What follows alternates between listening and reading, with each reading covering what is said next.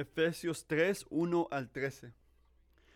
Por esta causa, Pablo, yo Pablo, prisionero de Cristo Jesús, por amor de ustedes los gentiles, si en verdad han oído la dispensación de la gracia de Dios que me fue dada para ustedes, que por revelación me fue dado a conocer el misterio, tal como antes les escribí brevemente, en vista de lo cual, leyendo, podrán entender mi comprensión del, del misterio de Cristo, que en otras generaciones no se dio a conocer a los hijos de los hombres, como ahora ha sido revelado a sus santos apóstoles y profetas por el Espíritu, a saber, que los gentiles son coherederos y miembros del mismo cuerpo, participando igualmente de las promesas en Cristo Jesús mediante el Evangelio.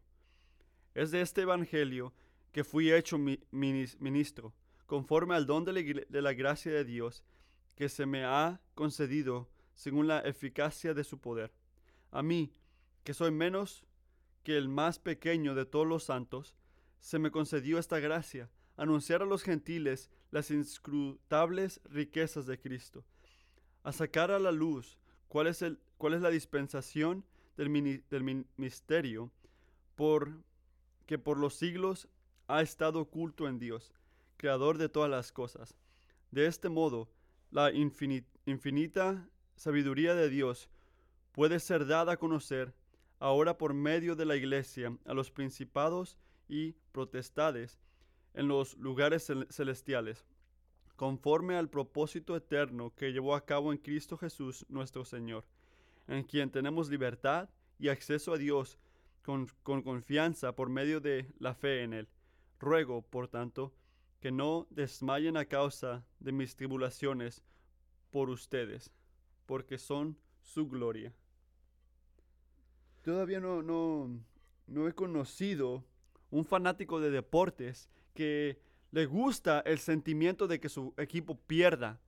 Un, un, verdadero fanático de deportes que le guste que su equipo pierda. Hay gente que diga, ah, no importa, perdió mi equipo. No, entonces no eres fanático, en mis ojos.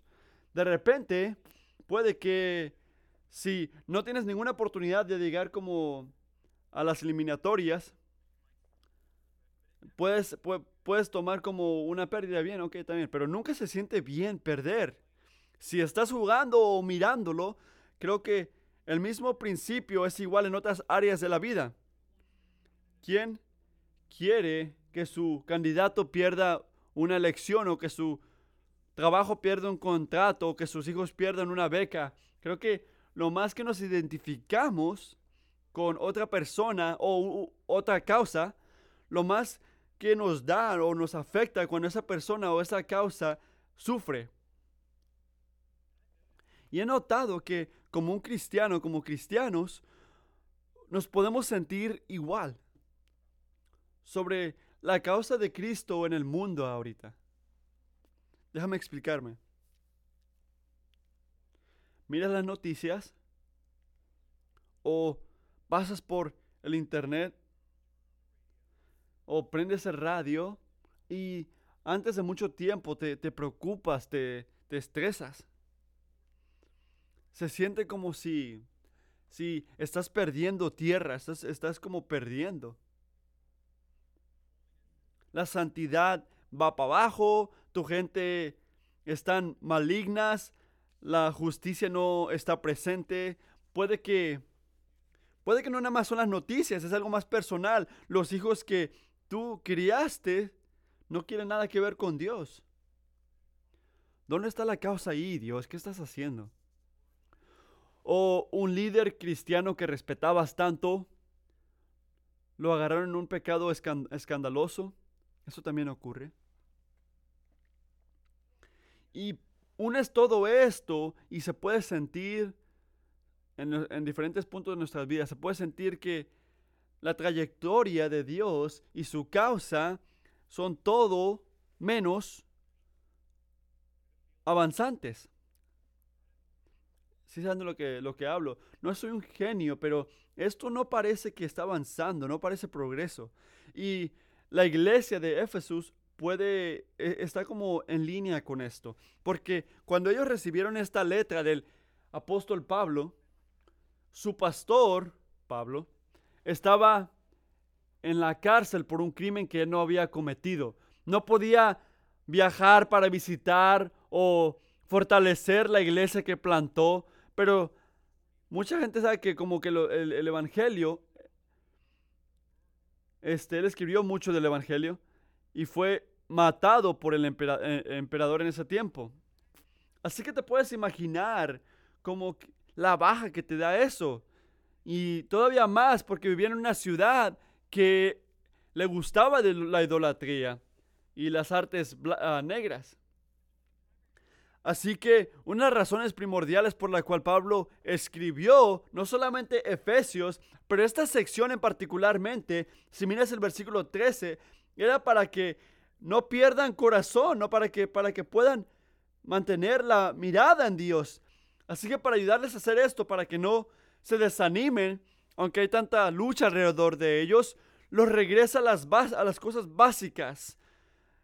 Intencionalmente lo hace, es un gran pastor. Le quita la mirada a lo que está haciendo el mundo y para atrás a la foto más grande que está escribiendo Dios en el, universo. Y pienso que necesitamos la misma medicina ahorita. Necesitamos poner nuestros ojos en lo que Dios está haciendo en el mundo y nuestra parte en su misión, porque no se equivoquen, Dios está haciendo algo, algo magnífico. En la oscuridad también. Y eso es lo que quiero que sepan esta mañana, que recuerden esta mañana. Lo que está haciendo Dios, aunque sea en la oscuridad, tiene todo que ver con la iglesia local. Hay algo magnífico que está ocurriendo en el mundo ahorita. Y no están las noticias.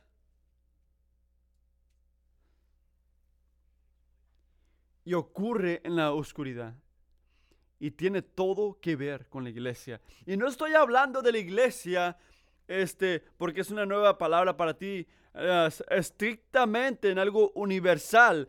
Ah, el cuerpo de todos los creyentes en todos lugares, en todo momento. No, hablo de la iglesia local. ¿Qué quiero decir al decir eso?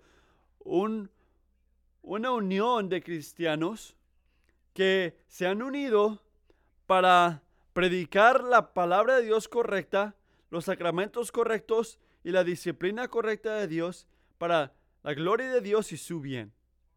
Estoy hablando del cuerpo de creyentes de Efesios.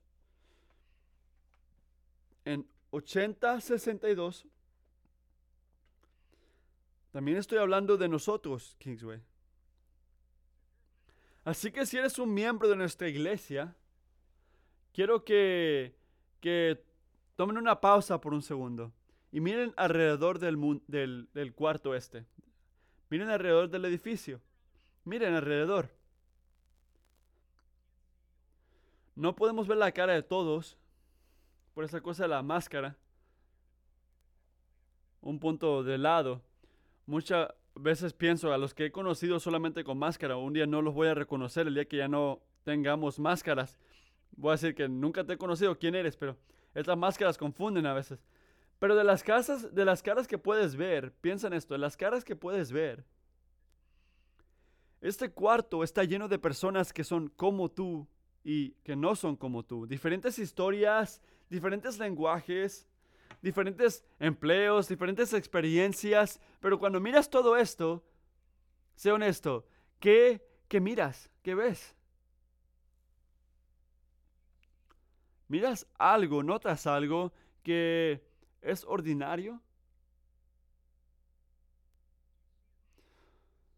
¿O miras este, una, o miras la, gloria de Dios en el planeta. Porque no importa lo oscuro que sea la hora o la ducha, Dios no va a fallarte. No falla al glorificar su nombre alrededor de la multicultural iglesia local. La iglesia, este es el punto de todo, de todo este sermón de hoy. La iglesia la pieza central de la estrategia de la misión de Dios es la iglesia.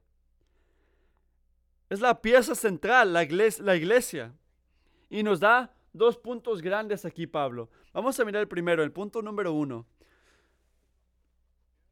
Sabemos que la iglesia es la pieza central porque Dios revela el misterio del Evangelio para formar un pueblo. Versículos 1 al 7 nos informan esto. Así que hay que ver lo que está haciendo aquí. Como típico Pablo, él está moviéndose, aunque está escribiendo, él está moviéndose. Así que el versículo 2, Pablo continúa una oración que empezó en el versículo 1 para recordarle a los efesios algo que Dios le dio a él, como un cuidado de ellos que le dio Dios a él. Es una responsabilidad, una obligación para cuidar a alguien por otra persona. Así como, así que aquí Dios le dio a Pablo un mensaje de gracia, que es una palabra que se, refiere al favor inmerecido de Dios. Era el, el trabajo de Pablo recibir esto, guardar esto y declarar esto para el bien de hombres y mujeres como nosotros en la ciudad de Efesios. Y nota que Pablo no, inmediatamente no va al punto y solamente dice, ¡pum!, este es el punto. Es como un piloto, como preparándose la caída. Habla del mensaje, lo, lo menciona, habla del misterio, pero no nos dice exactamente de lo que se refiere todavía. Y lo hace como para preparar el por qué el mensaje merece nuestra confianza en primer lugar. ¿Qué dice? Dime el versículo 3. Que por revelación me fue dado a conocer el misterio. ¿Qué significa, ¿Qué significa esto? Él no se lo inventó este mensaje, él no creó este mensaje, no fue un producto de su propia mente o imaginación o una cosa que comió el día anterior, no, era algo que Dios le dio, le reveló. Y hasta recientemente él dice, era un misterio, él no lo sabía. No porque, no porque antes no, se entendía o era, era, imposible entender, pero el porque todo el, content, el contento y implicaciones hasta ahorita no se entendían. Como dice Pablo en el versículo 5, que en otras generaciones no se dio a conocer Dios lo reveló, en el día de Pablo, inspirándolos a hablar correctamente por Dios a través del Espíritu Santo. Y aparentemente es algo, versículos 3 y 4, que Pablo les dijo a los efesios antes, ya les había dicho esto, algo que había escrito como cortamente, sea una oración o puede que al principio de la misma letra, no les dice que crean el mensaje con fe ah, ciega o que tomen su palabra. No, les dice, mira el versículo 4, que lean, lean esto, que lo estudien. En vista de lo cual, leyendo, dice que sientan la autenticidad de esto para que ellos puedan entender por sí mismos que la palabra de Dios, que la palabra de Pablo son las palabras de Dios. Y sabemos que este mensaje tiene algo que ver con Jesús, porque Él lo llama, mira el versículo 4, el misterio de Cristo. El contento de este mensaje es Cristo. Así que hasta el versículo 6, Pablo nos menciona el mensaje. Versículo 6. Este misterio es que los gentiles son coherederos y miembros del mismo cuerpo, participando igualmente de la promesa en Cristo Jesús mediante el Evangelio. Gloria a Dios por esto. Y tienes que entender tú que en todos los primeros, eh, como en los primeros tiempos que predicaba Pablo, los judíos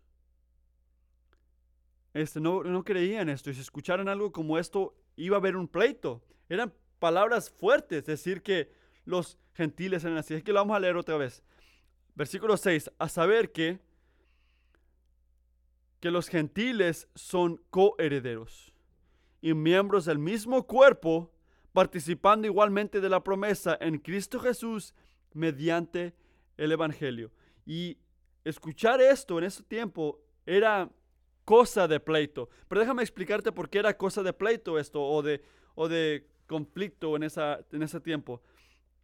Hace muchos, mucho tiempo el Estado de Israel tenía el orgullo del lugar como la gente elegida de Dios. No era porque Dios no, no le importaba a la otra gente, simplemente él daba mensajes a todas las personas a través de los profetas y le dijo a Abraham que en su descendencia todas las naciones del mundo iban a ser bendecidas.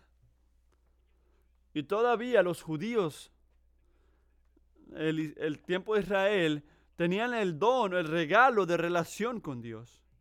Solamente ellos lo tenían. Dios les dio el regalo de su palabra, la ley, les dio su presencia, el templo de, de, Jerusalén. Si tú querías conocer a Dios antes, si querías sentir la salvación de tu vida, el mensaje de los gentiles era, era muy simple. ¿Qué tenías que hacer? Tenías que venir a ver, porque Dios está moviéndose acá, está obrando aquí entre nosotros. Pero hasta los gentiles que venían a ver, por decir, sus privilegios espirituales eran limitados. Era muy limitado en ese tiempo.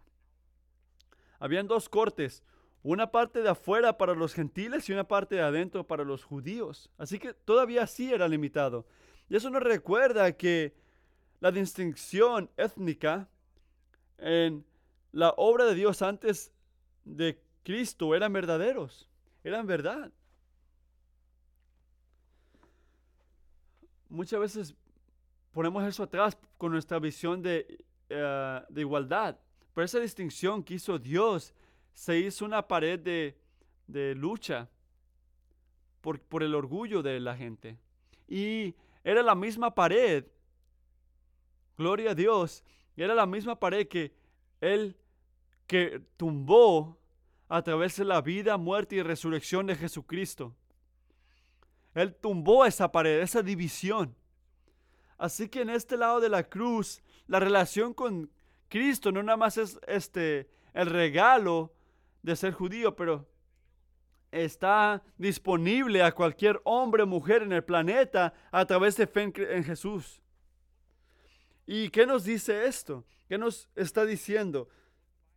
Porque es lo que la Biblia significa por decir el Evangelio es otra palabra cristiano que solamente se tira. ¿Qué, ¿Qué, es el Evangelio? El Evangelio dice que todos hemos quebrado la ley de Dios.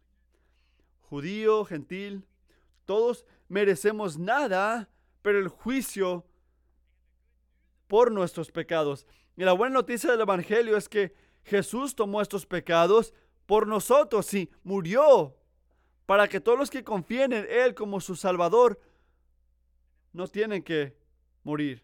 Ahora en fe en Jesús, solamente en fe, judío y gentil, negro, güero, rico, pobre, joven, viejo, y todos que hablan inglés, los que hablan español, son reconciliados a Dios. Y al ser reconciliados con Dios, reconciliados con unos a otros, entre sí mismos. Este es el Evangelio. Es la buena noticia de reconciliación en dos direcciones. Verticalmente con Dios, que hemos sido separados por el pecado, y horizontalmente unos con otros, donde fuimos divididos y distanciados porque tenemos tanto pecado. Y por eso nos gozamos en Efesios, que dice que Dios en Cristo creó un nuevo hombre en lugar de los dos para que tengan paz. Y ahora, miren el versículo 3, versículo 6, somos, porque muchos parecen gentiles, somos coherederos. ¿Qué es eso? recibimos mutuamente la salvación como hijos adoptados de Dios. ¿Y somos qué? Somos miembros del mismo cuerpo. ¿Qué es eso? Estamos conectados espiritualmente por nuestra unión con Dios. Y, tenemos la promesa. ¿Por qué? Porque estamos compartiendo, igualmente estamos compartiendo el regalo del Espíritu Santo, que es el pago que hizo Dios para la herencia de nosotros, esperando por todo cristiano en el cielo. Así que las implicaciones de esto, las implicaciones para el trabajo de las misiones son increíbles, son grandes. Voy a hablar de dos cosas. En primer lugar, esto dice que la obra de Dios en el mundo ahorita no está limitada a una nación. ¿Qué está haciendo Dios? Está trayendo hombres y mujeres a sí mismo, de todo tribu, toda lengua. Por eso es que tenemos, tenemos que estar buscando que el Evangelio avance en el mundo. Porque donde hay un lugar en el mundo donde Cristo no ha sido nombrado, tenemos que seguir obrando si no ha escuchado el nombre de Cristo. Y cuando le decimos a alguien en Bolivia o un hombre en Europa que se arrodilla a Jesucristo, no estamos adoptando una actitud de superioridad cultural o diciendo que los güeros dominan. Estamos hablando sobre la misión o la redención de Cristo. Que para que sepan es porque estamos enfocados al ser una iglesia multicultural aquí en Milotian. No solamente es porque es algo bonito de decir, oh wow, son multiculturales. No, es porque es la manera que lo hace Dios. Esta es la segunda implicación. Dios declara la gloria del Evangelio a través de su pueblo. Así que el punto número uno, Dios revela el misterio del Evangelio para formar un pueblo. Dios declara la gloria del Evangelio a través de su pueblo. Lo que está haciendo Dios es un pueblo para sí mismo. Y el propósito de Dios, piénselo así, es tan corporal. No es nada, no hay nada individual de ser coherederos, miembros del mismo cuerpo, que tienen la misma promesa. Así que esta es la implicación por las misiones. Tenemos que pensar menos en si alguien tiene una relación personal con Jesús y tenemos que pensar más en si han sido añadidos, añadidos al cuerpo de Cristo. Y sí, sé que mucha gente lucha al escuchar esto. Pero esto es lo que está diciendo Pablo aquí. Tenemos que parar de divorciarnos la fe en Jesús de los miembros en la iglesia local como si fuera posible unirte a Dios si no te unes al cuerpo, la iglesia. Y si todas nuestras misiones, todo, todo el esfuerzo que estamos haciendo, están ganando o trayendo a gente en salvación, pero que no tienen miembros fieles, algo está mal. ¿Por qué? Porque Dios, mira el versículo 9, versículo 6, perdón. Porque Dios ha revelado el misterio del Evangelio para formar un pueblo, un cuerpo, un cuerpo. Esa es la primera razón por la cual la iglesia es el centro de la misión de Dios. Dios está revelando no nada más para conectarte a ti y Jesús. Hey, diviértete tú con Jesús. No, es más grande que eso. Tiene un propósito más. Y es esto, para formar un cuerpo, un pueblo. Es la segunda razón, como les está diciendo ahorita ya. El punto número dos, Dios declara la gloria del Evangelio a través de su pueblo. ¿Cuál fue el punto número uno? Dios revela el misterio del Evangelio para formar un pueblo es verdad, versículos 1 al 7. Y ahora versículos 8 al 13, Dios declara la gloria del Evangelio a través de su pueblo. Así que la transición ahí de versículos 7 a 8, Dios está como con boca abierta. Vamos a seguirlo aquí. En la bondad de Dios, al tomar un hombre que estaba destruyendo la gente de Dios, a, a cambiarlo y hacerlo un hombre que levanta a la gente de Dios. ¿Cómo ocurrió eso? Que alguien mataba a cristianos y ahora está guiando. Pablo nunca, nunca paró de ver la misericordia de Dios. Y tampoco deberías hacerlo tú si eres cristiano. Sé honesto, tú tomarías tu peor enemigo. Piensa en un, en nombre. ¿Tomarías a esa persona y lo adoptarías como tu propio hijo? Y ponerlos en los negocios familiares? No creo. Y eso es exactamente lo que hizo Dios en el Evangelio. No puede ser un ministerio al ser llamado a la oficina pastoral, pero si eres cristiano, si estás siguiendo a Jesús por dos minutos ya, Dios te ha llamado a ser un embajador de, de Cristo Jesús.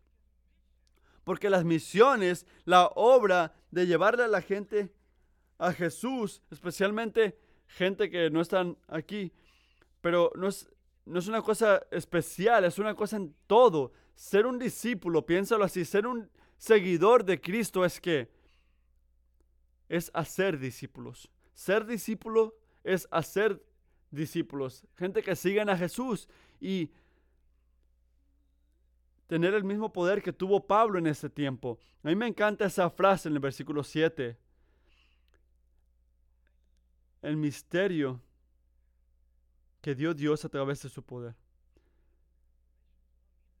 ¿Qué quiere decir para las misiones? La siguiente vez que te tengas débil, incapaz, si tu misión te guía a Bolivia o en tu propia yarda, el poder de Dios es, es este, obrar en ti, está preparándote a ti, está en fortaleciéndote. Y hablar de Jesús no es algo como que te debe de, bajar o, desanimar. No, es un privilegio, es el regalo del Espíritu Santo. Y el punto a lo cual nos vemos de la manera que Pablo nos vio, uh, como inmerecedores, la gente que recibió la misericordia de Dios inmerecidamente, eso nos debe llevar a ser embajadores de la gracia de Dios. No los puede separar. Y siendo un ministerio del Evangelio, Dios llevó a Pablo a dos cosas que son la misma cosa. El primero está el versículo 8 que le predica a los gentiles las inescrutables riquezas de Cristo. Anunciarle a los gentiles esto. Y yo he estado pensando, pensando en esto toda esta semana. Porque sabes lo que significa. Esto significa, amigo, que nunca vamos a parar de cosas que podemos decir para Cristo Jesús o de Cristo Jesús. Su grandeza, como dice Salmos, no puedes ni siquiera imaginártela. No puedes entenderla, nunca no puedes este, ponerla en una caja y entenderla por completo. No puedes decir, ah, ya la entendí. ¿Qué sigue? No. Si el Señor te diera mil años no, no pararías de cansarte de ver la gloria de Cristo. Nunca, nunca. Así que, ¿cuál es la implicación para las misiones? No esperes a entender o entender todo lo que se tiene que entender de Cristo Jesús para que hables de Él, porque nunca vas a llegar ahí, nunca lo vas a entender todo. Aunque estés en el cielo, siempre va a haber más más, más majestad, más hermosura, más esplendor, más bondad. Nuestra obra simplemente es ser fiel a lo que ya recibimos. A esto nos ha llamado Dios. Y Pablo nos da la segunda responsabilidad en el versículo 9, el otro lado del punto que te dije. Y sacar a luz cuál es, el, cuál es la dispensación del misterio que por los siglos ha estado oculto en Dios, creador de todas las cosas Notas, cristiano, que este evangelio del que te ha hecho un embajador, el evangelio no es el plan B de Dios. No es como que si Dios creó el mundo y después miró el pecado de Adán y Eva y dijo, ay, ahora tengo que hacer otra cosa. ¿Qué vamos a hacer?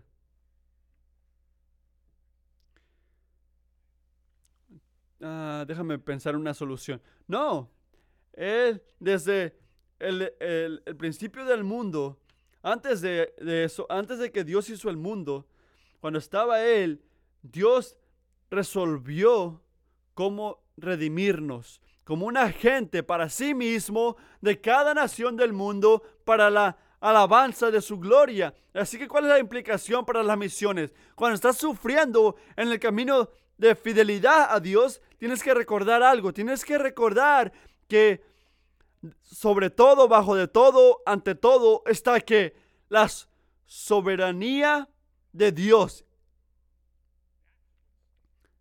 Esto es lo que está enfrente. Así que no hables de Cristo con timidez. Hablando como si, bueno, esto es lo que yo pienso, esto es lo que creo que está bien, como si la verdad de Cristo no va más allá que tus pensamientos o sentimientos. Alaba a Dios que es más allá que eso, porque queremos compartirlo, pero cuando estás hablando del Evangelio, habla con firmeza que viene de saber, ¿sabes qué? Estoy hablando de el plan de Dios, el gran Dios. No son tus pensamientos o lo que parece ser verdad a ti. No me importa lo que te sientas bien, lo que tú piensas que está bien. Me importa lo que Dios dice y igual debes de ser tú. Eso es lo que tienen que escuchar tus amigos, tus hijos. Que no haya nada de esto, falsa humildad, de que, oh, bueno, para mí, o yo pienso que, eso baja la gloria de Dios. Cuando estás en la universidad y estás defendiendo tu fe en la clase, no eres bueno, piensas que mi perspectiva es, sé humilde, no seas enaltecido tampoco, pero habla con firmeza. Habla con valentía porque estás declarando el plan eterno del creador del universo.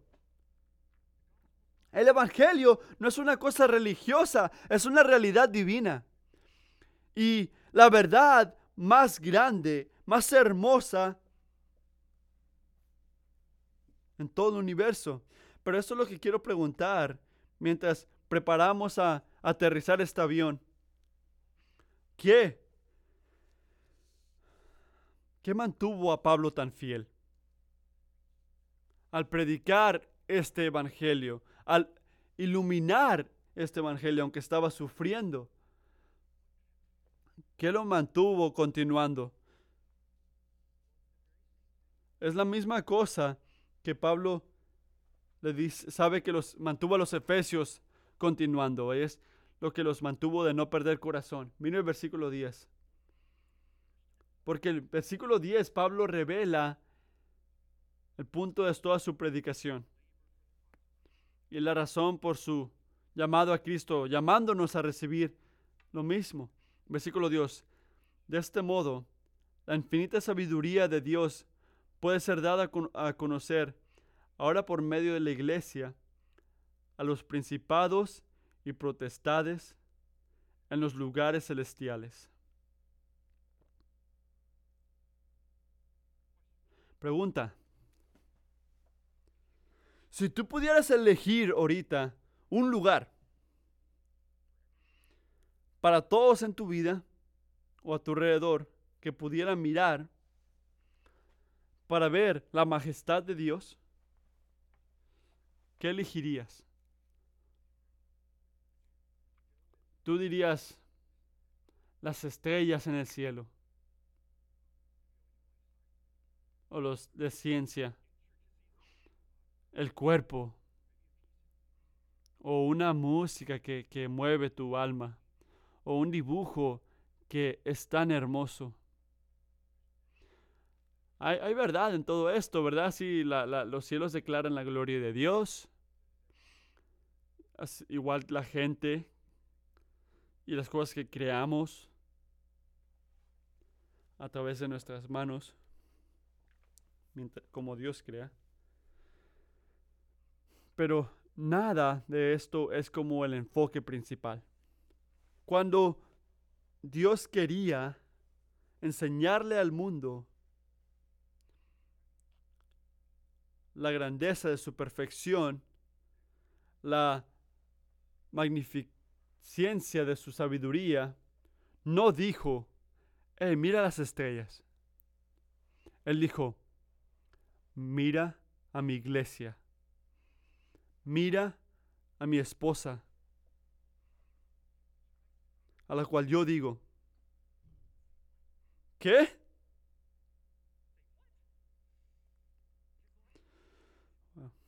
Porque la última vez que chequé, tenemos tanto conflicto. Nuestros líderes están en las páginas principales y no por buenas razones. Lastimamos, ofendemos, pecamos unos contra otros, nos equivocamos, hacemos amistades y dejamos otros afuera, se nos olvida el Evangelio, tomamos cosas para hacer ese, tesoros en este mundo y no en el cielo, cantamos solo se trata de ti y vivimos como si fuera todo de nosotros. ¿Cómo? ¿Cómo está que esta organización, este, esta unión de los santos, cómo que es el punto más grande para la gloria de Dios? Es buena pregunta. Voy a dejar que Pablo conteste. Primero de Corintios 1. Gloria a Dios. Sino que Dios ha escogido lo que lo necio del mundo para avergonzar a los sabios. Y Dios ha escogido lo débil del mundo para avergonzar a lo que es fuerte también Dios ha escogido lo vil y despreciado del mundo, lo que no es, para anular lo que es. Para que nadie se jacte delante de Dios.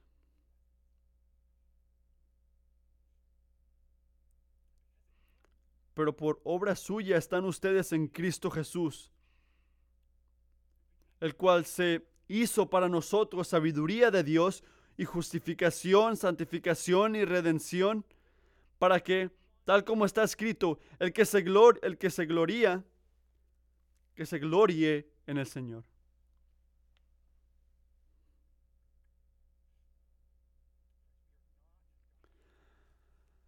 Amigos, no somos los ojos de Dios aquí en el mundo o la, lo que somos en este mundo. No porque somos sabios o porque somos increíbles, sino porque somos necios y débiles. Bienvenido a Kingsway. Somos necios y débiles. Para que Dios reciba la gloria. Pero ¿por qué digo esto? Porque es a través de nuestras debilidades, nuestras fallas, nuestra hipocresía, nuestra ineptitud, por la cual nuestro Rey nos enseña qué grande, e increíble y misericordioso Él es. Como Pablo le, recordó, le recordó a, a Pablo en 2 Corintios, mi poder se perfecciona en la debilidad. ¿Por qué? Porque Dios quiere su gloria. No quiere hacer más de ti, mucho de ti, porque no mereces eso. Él quiere su honor. No quiere que el mundo mire a la iglesia y diga, wow, Mira a esa gente tan increíble. Quiere que la gente mire a la iglesia y diga, ¿sabes qué? No hay ninguna otra explicación que yo pueda pensar por el buen de su vida separar de la realidad del Dios que salva. Este es su plan. ¿Qué significa que la institución de la iglesia es no nada más una llenura que lleva a los cristianos sobre hacia el cielo. Somos una enseñanza al mundo que enseña la gloria de Dios. Y esto, al terminar, tiene grandes implicaciones. No solamente por nuestra actitud hacia la iglesia como miembros, pero en nuestros enfoques en la misión. Si nuestra misión, nuestras actividades de misión, seamos distribuir Biblias o hablar de cualquier otra cosa, para las misiones este, en la iglesia, si no salen de la iglesia local o si no salen de plantar una iglesia local, escucha esto, hemos cambiado la manera de hacerlo que Dios quiere y lo hicimos a nuestra manera, porque la iglesia ha sido el enfoque central de Dios y sigue siéndolo el enfoque central, misional de Dios y siempre va a serlo hasta que Cristo regrese para perfeccionar su gente.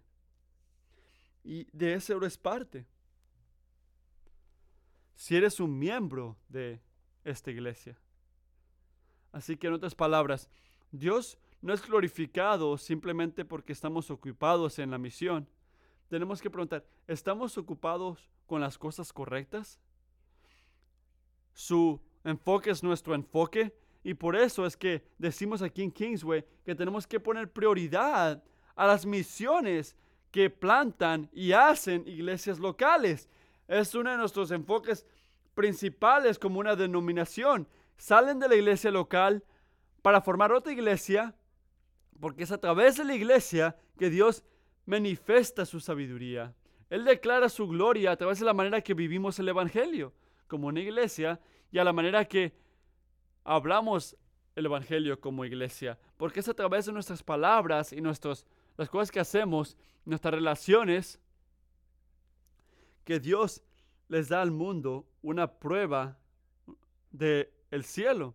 ¿Saben, Kingsway, que somos unos embajadores del el cielo aquí en la tierra? En toda lucha, en todo problema que tenemos, la manera que Dios cumple su palabra en un testimonio viviente para el triunfo y gloria de Dios. Así que, con los efesios, no, no pierdan corazón. No miren las noticias y se preocupen. No sientan el poder de conflicto con otros miembros en la iglesia y perder corazón. No miren una pandemia y pensar que eso va a terminar el ministerio de las misiones.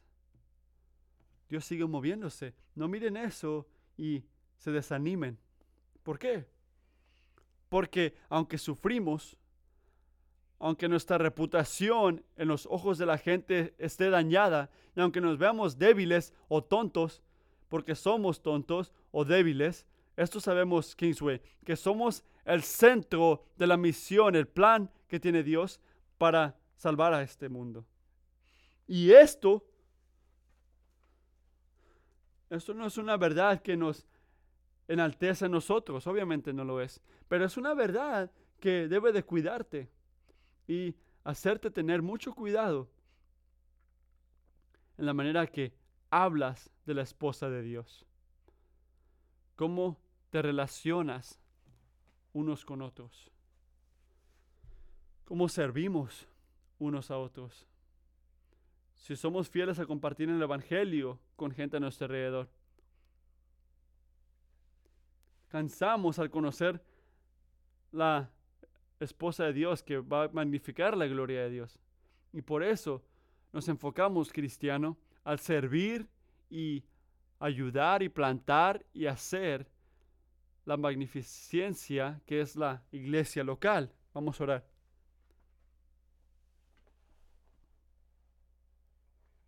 Padre, te pido mientras cantamos esta canción sobre el privilegio que tenemos de ser tu gente, que tú puedas llenar nuestros corazones de gratitud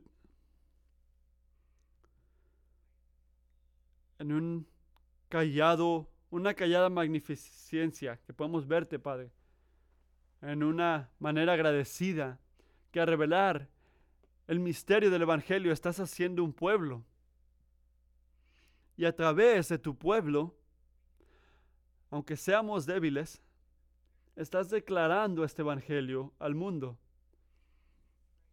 Padre, te pido, oro que la iglesia organizada pueda ser preciosa para nosotros en un tiempo donde las insultaciones de todo tipo están denegradas y criticadas. Te pido esto, Señor, no porque pienso que somos perfectos. El punto es que no somos perfectos. Te pido esto, que su cuerpo, Kingsway, estos envasadores, aunque si tenemos aire en nuestros pulmones, que podamos ser fieles, fieles, testigos fieles. Eso es lo que queremos, Dios. Queremos ser fieles. Y oro por aseguranza renovada en las almas de mis amigos. Una vida que puedan crecer y fortalecer la iglesia local. Que nunca es una vida perdida si haces esto. En nombre de Cristo Jesús, amén.